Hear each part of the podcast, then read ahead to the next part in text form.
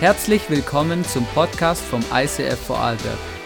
Wir wünschen dir in den nächsten Minuten eine spannende Begegnung mit Gott und viel Spaß.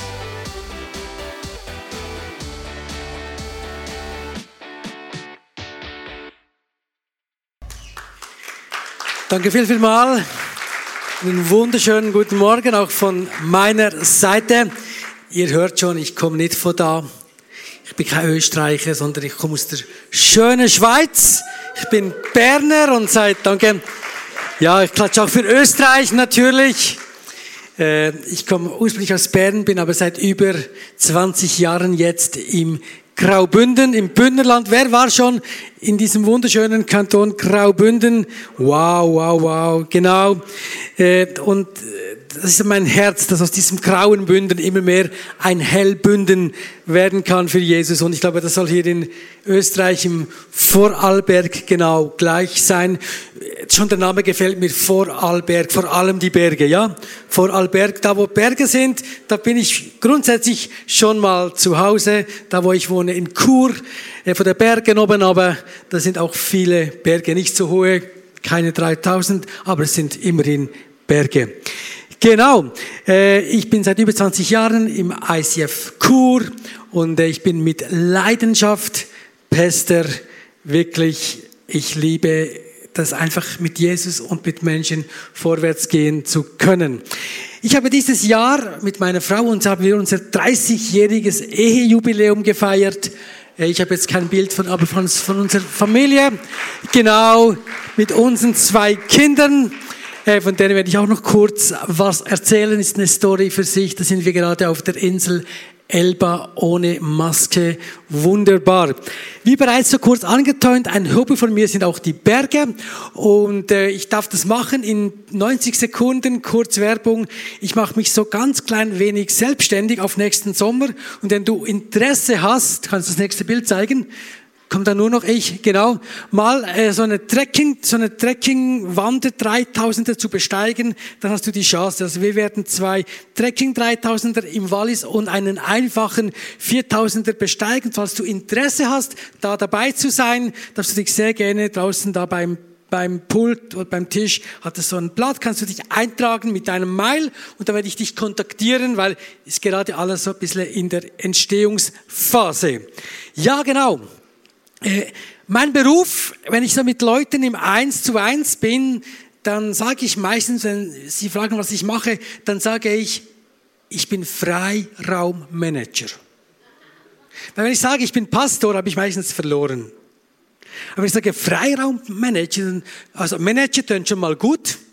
Und immer ich manage eine Kirche, also das ist schon Management pur, ganz klar. Ehrenamtliche zu führen ist eigentlich eine edle Aufgabe. Und, äh, und Freiraum.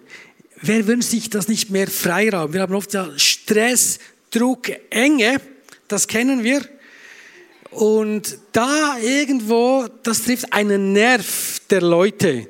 Weil wir alle wünschen uns eigentlich mehr Weite. Darum Freiraummanager ist mein Job. Cool, oder? Genau, und deshalb, darum auch mein Thema heute Morgen ist die Weite des Glaubens. Die Weite des Glaubens. Und dazu kurz meine äh, Biografie von meiner Entstehung. Die war, ja, die war, wie sie war. Ich möchte ganz kurz erzählen, wie die war.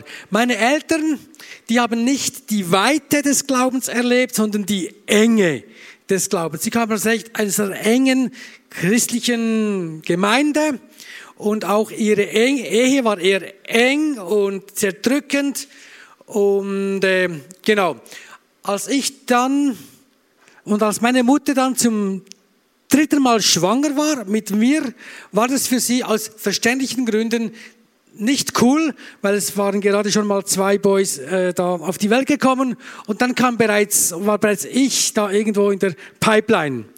Und als sie erfahren hat, dass sie wieder schwanger ist, hat das bei ihr keine Luftsprünge ausgelöst, sondern eher verständlicherweise was auch immer.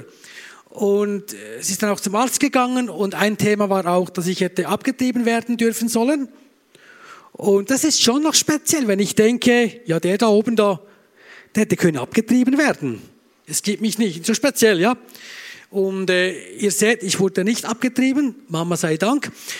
Äh, Und als dann die Geburt war, da, äh, da ist meine Mutter fast gestorben. Sie hat so eine, eine Nahtoderfahrung gemacht und hat sehr viel Blut verloren und hat dann aber eben die Geburt überlebt. Und als sie dann erfahren hat, dass ich nur ein Junge bin und kein Mädchen, war das für sie nicht cool, weil sie hat sich so sehr ein Mädchen gewünscht und ich war nur ein Junge. Ich war also nicht, ich war kein, kein Wunschkind. Meine Eltern haben sich dann entschieden, als ich äh, vier Jahre alt war, ich bin eigentlich vaterlos aufgewachsen. Ich habe dann Jahre später wieder Kontakt mit meinem Vater aufgenommen und ich kann mich noch gut an ein Gespräch erinnern. Ich hatte ihn gefragt, du, wie hast du mich eigentlich als Baby in Erinnerung? Und ich vergesse nie, wie er so da saß, mich anschaute und sagte, du, wenn ich jetzt ganz ehrlich bin, und ich sagte, ja, sei bitte ehrlich, sagte er, ich weiß es nicht mehr. Ich kann mich nicht an dich als Baby erinnern. Ich habe nur gedacht, wie ist das möglich? Ich war selber Vater von zwei Kindern und ich könnte stundenlang über meine Kinder, über die Babyphase erzählen und er sitzt da, ist ehrlich, was ich sehr respektiert und sagte, ich weiß es nicht. Ich kann mich an dich nicht erinnern. Ich bin ihm wegen dem überhaupt nicht böse. Es ist, wie es ist. Äh, genau. Aber ich hatte ja, ich habe, also das ist ein bisschen mein Start. Ich hatte keinen coolen Start ins Leben. Und Gott sei Dank, dank meiner Mutter bin ich dann auch in Kontakt gekommen mit Christen. Und mit 16 Jahren hatte ich mich für ein Leben mit Jesus entschieden. Und ich vergesse das nie, als ich sagte, Jesus, komm jetzt du in mein Leben. Das war wie eine Explosion im positiven Sinn in meinem Herzen. Da ist wirklich etwas, etwas passiert und Gott sei Dank konnte ich sehr schnell unterscheiden, was ist, was ist auch ein irdischer Vater und was ist der himmlische Vater. Ich habe sehr schnell gemerkt, das ist nicht das, das Gleiche und das ist einfach ein, ein Geschenk Gottes, dass ich wissen darf, der, mein Vater im Himmel, der ist wirklich so, so anders. Und das führt mich eigentlich auch gleich zum, zu, zu, zu diesem Thema, die Weite des Glaubens. Und ich möchte da mit dir einen Vers lesen, den ich enorm liebe. Kann, genau. Das steht im Psalm 18, er führt mich hinaus ins Weite. Er riss mich heraus, denn er hatte Lust zu mir. Bevor ich da mal weiterfahre, möchte ich einfach sagen, was ich erlebe, das ist, die Bibel ist für mich das Buch, das die großartigsten Gedanken über meinem Leben hat. Ich, ich finde in der ganzen Weltlektüre und Literatur kein Buch, das mir als Mensch in meiner Einmaligkeit äh, so einen Wert gibt, das mich so emporhebt, wie das, was in der Bibel steht. Wirklich.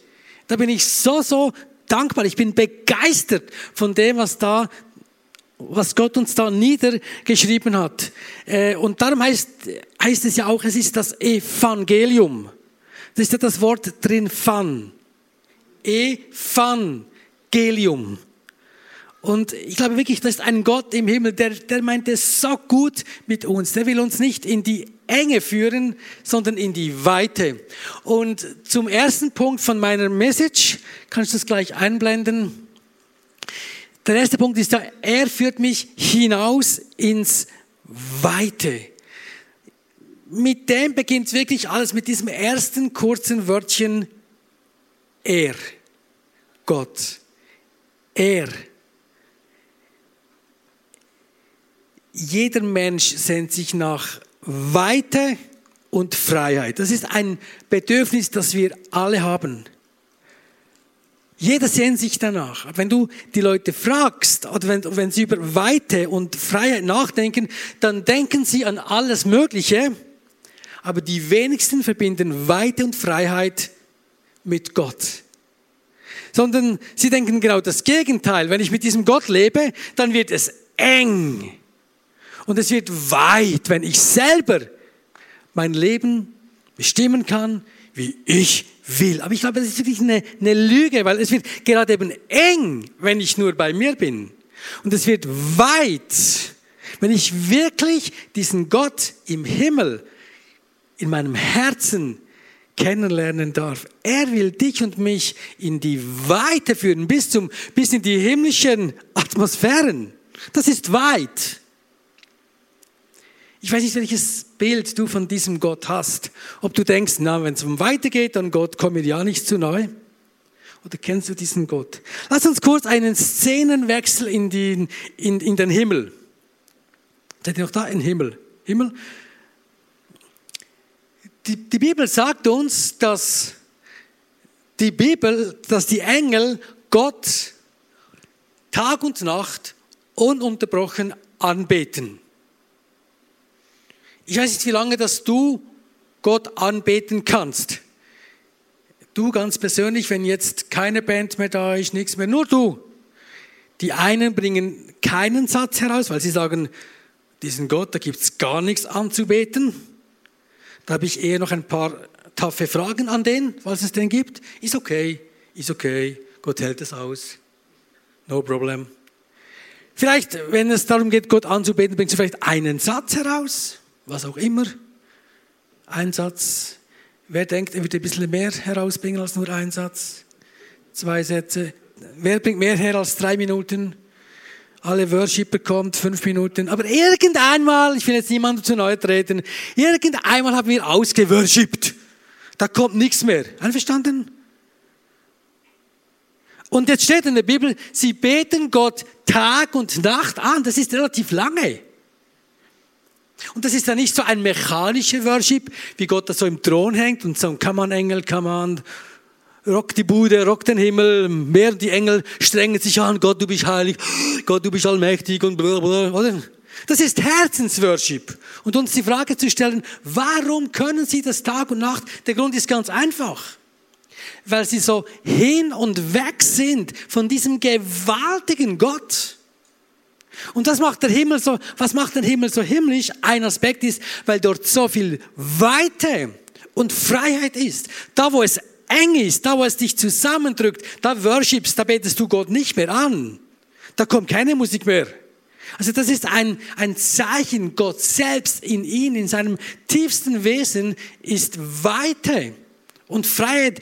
Das macht ihn aus und er will diese Weite mit deinem und meinem Herzen teilen. Wenn wir sagen, dein Reich komme, dann ist das nicht ein enges, zusammendrückendes Reich, sondern ein Reich, das dich in die Weite führen will. Kennst du diesen Gott persönlich, der dich in die Weite führen will? Du denkst du, oh, der drückt mich zusammen, komm mir ja nicht zu neu. Der zweite Punkt, wo wir haben, ist, er riss mich heraus. Nicht nur, er, er führt mich in die Weite, sondern jetzt kommt wie, er führt mich, er reißt mich aus etwas heraus. Und ich möchte dir etwas illustrieren. Wir alle wünschen uns ein, ein so aufblühendes Leben. Ein Leben, wo lebendig ist. Das, das ist in uns hineingelegt. Und das wünschen wir uns alle. Und diese kleine Blume, die symbolisiert so diese, ja, dieses aufblühende Leben. Aber ich denke, viele von uns wissen, das Leben ist oft auch hart. Vielleicht kommen Beziehungen, die auf uns hineinwirken, Beziehungen, die sich nicht so entwickeln, wie wir uns, wie wir uns das gewünscht haben. Ja, sogar es wird schmerzlich. Es kommen irgendwelche upsla, Schicksalsschläge, einfach Dinge in unser Leben hinein, die wir nicht verstehen, die wir nicht einordnen können und irgendeinmal ist unser Herz so wie erstickt. Und wir schalten so innerlich auf Durchhaltemodus, auf Überlebensmodus. Vielleicht hast du immer noch deine tausend, du hast immer noch deine Posts auf Mult, auf, äh, Instagram und allem sieht dein Leben prächtig aus, aber innen drin ist vieles in deinem Leben erstickt. Ich kann mich erinnern, so eine ganz schwierige Situation in meinem und in unserem Eheleben war unsere Kinderlosigkeit. Äh, wir waren Genau, wir haben uns Kinder gewünscht, das ist ja so normal. Und wir dachten noch, es wird Kinder geben, da kamen, kamen keine Kinder. Und da haben wir gemerkt, dass wir vom medizinischen her, es ist einfach erschwert. Möglich, aber erschwert. Für mich klar, ich bin optimistisch denkender Mensch, ist klar, Baby, come on. Äh, es ist eine Frage der Zeit mit Glauben und Liebe und Sex und allem. Da kommen Kinder, keine Frage. Aber die Zeit ging dahin, Monat für Monat, und es gab keine Kinder. Und ich weiß noch so gut, jede Periode von meiner Frau, das war wie eine Ohrfeige, Faden gerade in mein Glaubensgesicht. Weil du glaubst Monat für Monat. Du hoffst Monat für Monat, Jahr ein, Jahr aus, bist in einer kinderreichen Church und du selber als Pfarrer bist, bist wie bist. Und das war 16, 16 Jahre lang. Und als Mann so die Ohnmacht zu erleben, boah, das ist wirklich, das ist sehr, sehr hart. Und irgendwie in diesem Bereich fühlte ich mich wirklich manchmal so und meine Frau auch. Und ich vergesse nie einen Abend, meine Frau war weg, ich war so im Bett. Und es hat mich so über, überkommen, ist das Deutsch, überkommen, überkommen, äh, mit Schmerz und ich begann zu weinen und zu heulen.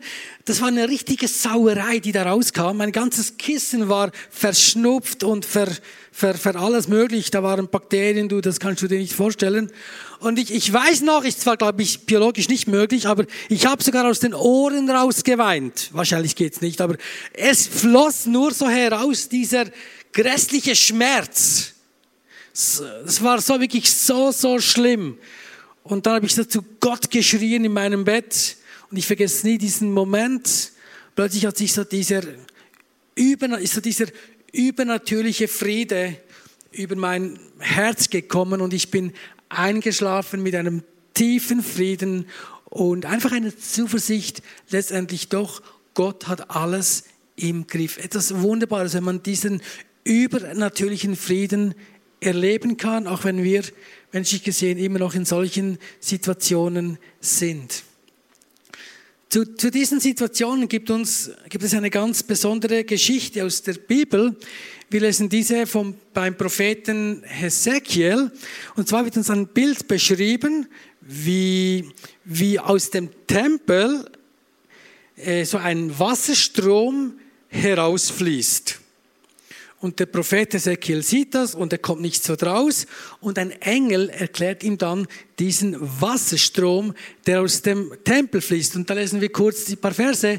Er fragte mich also der Engel, hast du das gesehen, Menschenkind? Dann führte er mich am Flussufer entlang wieder zurück. Als ich zurückging, sah ich auf einmal, dass auf beiden Seiten des Flussufers Bäume wuchsen. Da sagte er zu mir, dieses Wasser fließt Richtung Osten in die Araba. Das Wort ist wichtig, Araba, und mündet dort ins Tote Meer. Wenn es hineinfließt, heilt es das Wasser des Toten Meeres. Auf was will ich da hinaus? Da ist, kannst du das noch eingeblendet lassen?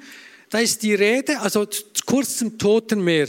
Das Tote Meer ist ein weltweit einzigartiges geologisches Phänomen. Es liegt ja 420 Meter unter dem Meeresspiegel.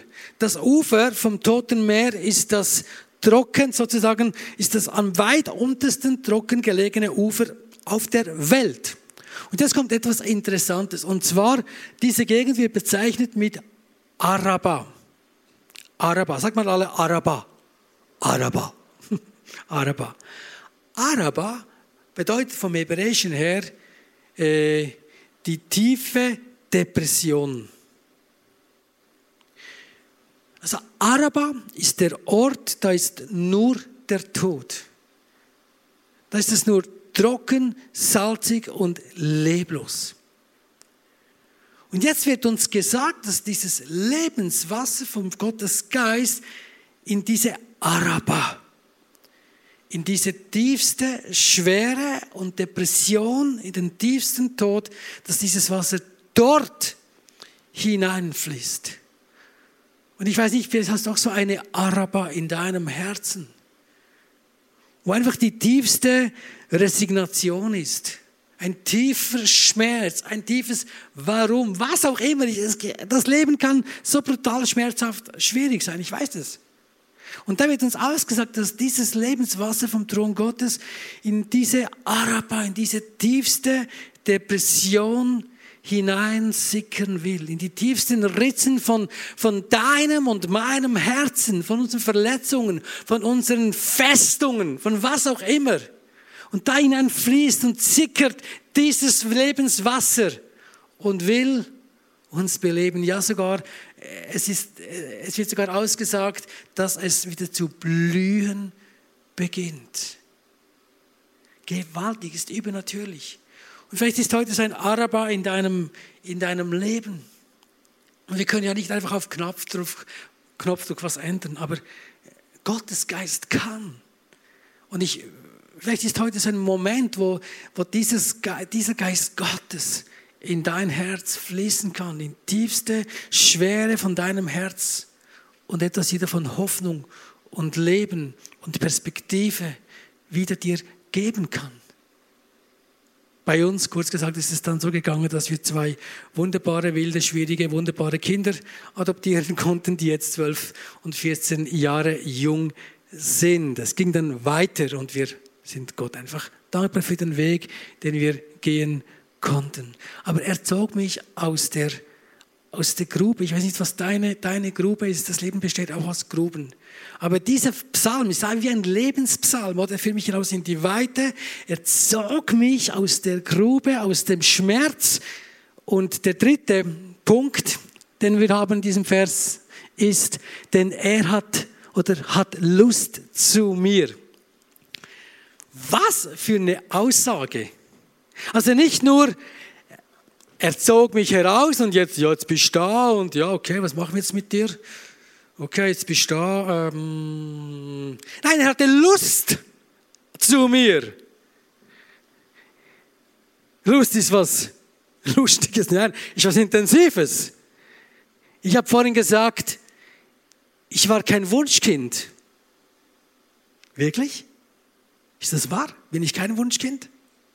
Und ob ich ein Wunschkind bin? Niemand anderes als Gott selbst sagt, hey, ich habe Lust nach dir, Markus. Ist nicht wenig. Und Lust ist etwas sehr Intensives. Meine Frau, die manchmal sind wir am Essen, plötzlich hat sie mega, mega Lust auf einen Salatteller. Sie hat einen Salat auf dem Tisch und hat sie Lust nach Salatteller. Dann geht sie doch in die Küche und macht sich einen Salat. Verstehe ich nicht. Ich habe auch schon richtig Lust nach Möwenpick-Klasse Karamell. Kennt das jemand? Ist auch in Österreich bekannt. Ah, ich sehe eine gute Hand. Möwenpick-Klasse Karamell, genau. Wer lieber Salatteller? Wer lieber Lust nach Möwenpick-Klasse? Ja, ja. Die Frauen sind beim Salat, wir Männer bei Fleisch. Wie auch immer. Aber Lust oder die sexuelle Lust ist etwas sehr, sehr Intensives.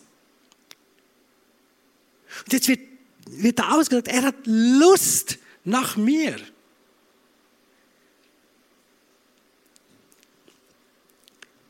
Wir können die Bibel lesen als ein Regelbuch und dann bekommen wir äh, Religion oder Regelion, Regeln. Und wir gehen an Gott vorbei. Und ich kann die Bibel lesen als ein Liebesbrief an mich. Und ich entdecke sein Herz und ich erkenne, ich kenne, lerne einen Gott kennen, der mich leidenschaftlich liebt und umwirbt. Jesus sagte mal, äh, das ist aber das ewige Leben, dass sie dich, der du allein wahrer Gott bist, erkennen. Also was ist das Leben?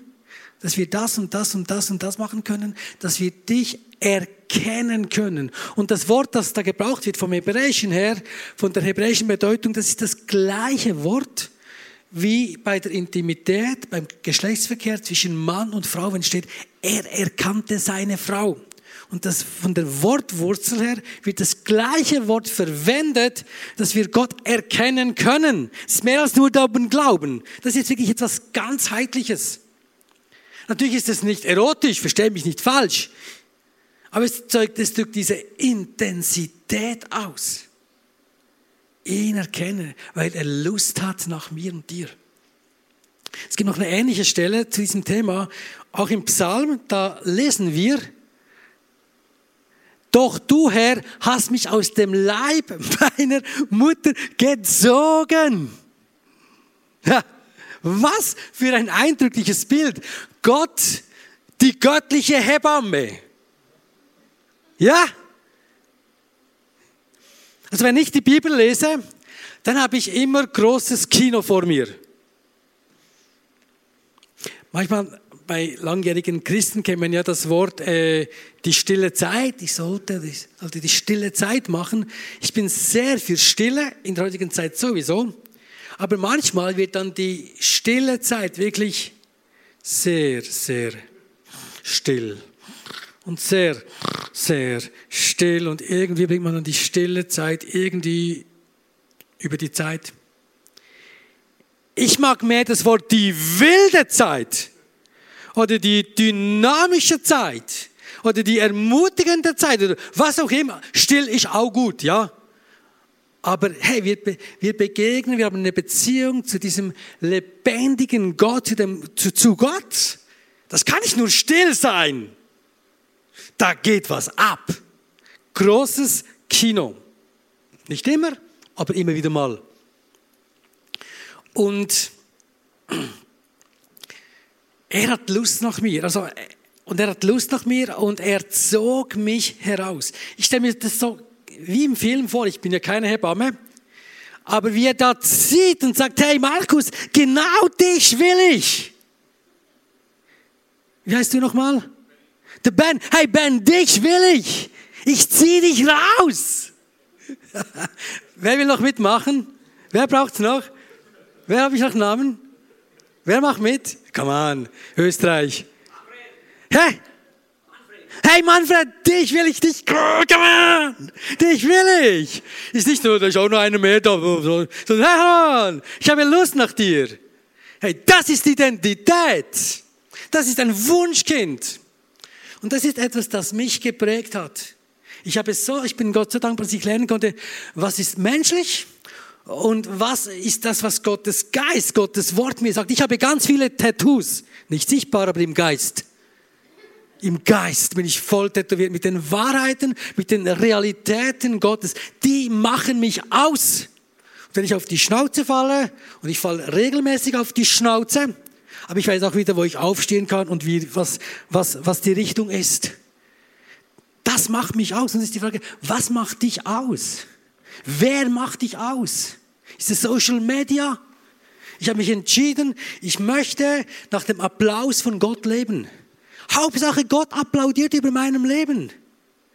Lieber Gott applaudiert und Menschen finden mich scheiße, als tausend Menschen finden mich cool und Gott sagt, nicht gut. Ich lebe aus dem, verstehe mich nicht falsch, es ist keine Anstrengung, es ist eine Herzenshaltung. Ich will aus diesem Applaus heraus, aus dieses Gunst von Gott heraus leben, egal ob ich tausend Leute, Fans habe auf Facebook, auf Insta, macht mich nicht aus. Das ist Freiheit. Und das ist Weite. Und das, für das bin ich dankbar und das ist einfach, das kann nur Gott dir und mir geben. Und ich bin einfach so dankbar, dass wir diese, diese wunderbare Botschaft haben können. Ich möchte noch einen letzten kurzen Gedanken haben über Jesus. Er ist ja der, der uns in die, in die Weite führt. Da können wir jetzt stundenlang noch darüber austauschen. Diese Weite, die er uns gibt im Glauben. Ich glaube, das ist sehr, sehr Wichtiges. Ich möchte nur ein Beispiel nehmen von, von Jesus. Und zwar diese Weite, wo wir in seinem Leben sehen. Es ist die Geschichte, das eine ist im Johannesevangelium und das erste Wunder, das Jesus machte, war, was war das erste Wunder, das Jesus machte? Wein zu Wasser. Er war ein Fest und Wein zu Wasser. Und dann kommt gleich Wasser zu Wein. Ja, ich, ich wollte euch nur testen, ob wir alle noch da sein, natürlich. Test bestanden. Wasser zu Wein. Gut aufgepasst. Und spannend ist, gleich danach kommt die Folgegeschichte. Und zwar geht er in den Tempel und da kommt er mit der Peitsche und, und peitscht den Tempel aus. Also ja, der, der säubert die Sache. Und das heißt, Jesus geht auch das Unrecht an. Und das, das fasziniert mich. Auf der einen Seite Wein, Dieser Wein Jesus und auf der anderen Seite, hey, Jesus ist nicht einfach nur so ein, ein süßer Jesus-Man, wo einfach alle immer nur so Liebe schöselt, sondern der konnte auch mal auf den Putz hauen, ja? Und sagen, das ist nicht okay. Und das liebe ich an diesem Jesus. Und nochmal zu diesem, zu diesem Wein.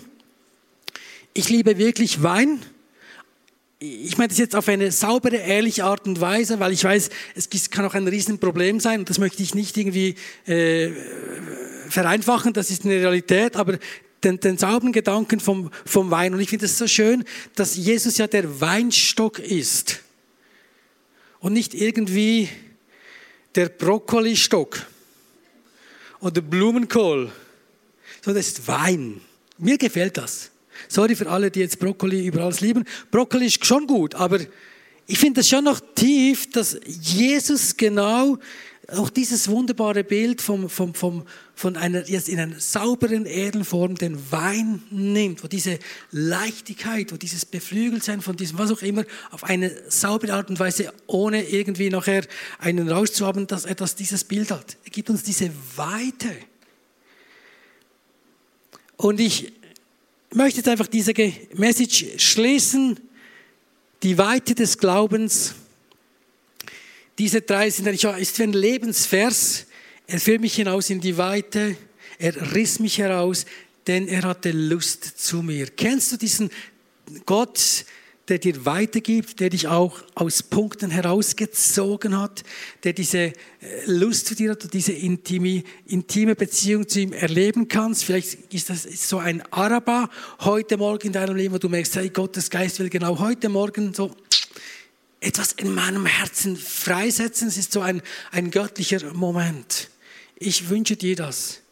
Und dass du wirklich diese Weite von diesem Gott erleben kannst in deinem Herzen, da wo es eng ist, da wünsche ich es dir von Herzen, dass du genau diesen Gott jetzt erleben kannst, wie er sagt, er führt dich hinaus in die Weite. Jesus, ich danke dir so viel mal, dass du der bist, der du bist. Du bist dieser Weinstock, der in unserem Herzen diesen, diese Weite bewirken will.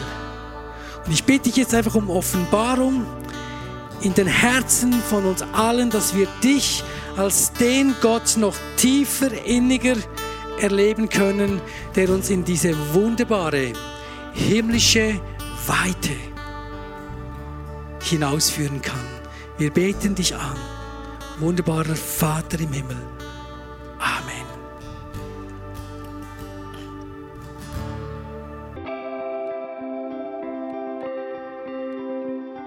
Wir hoffen, dass dir diese Predigt weitergeholfen hat. Wenn du Fragen hast, schreib uns eine Mail an info at icf-vlbg.at. Alle weiteren Informationen findest du auf unserer Homepage.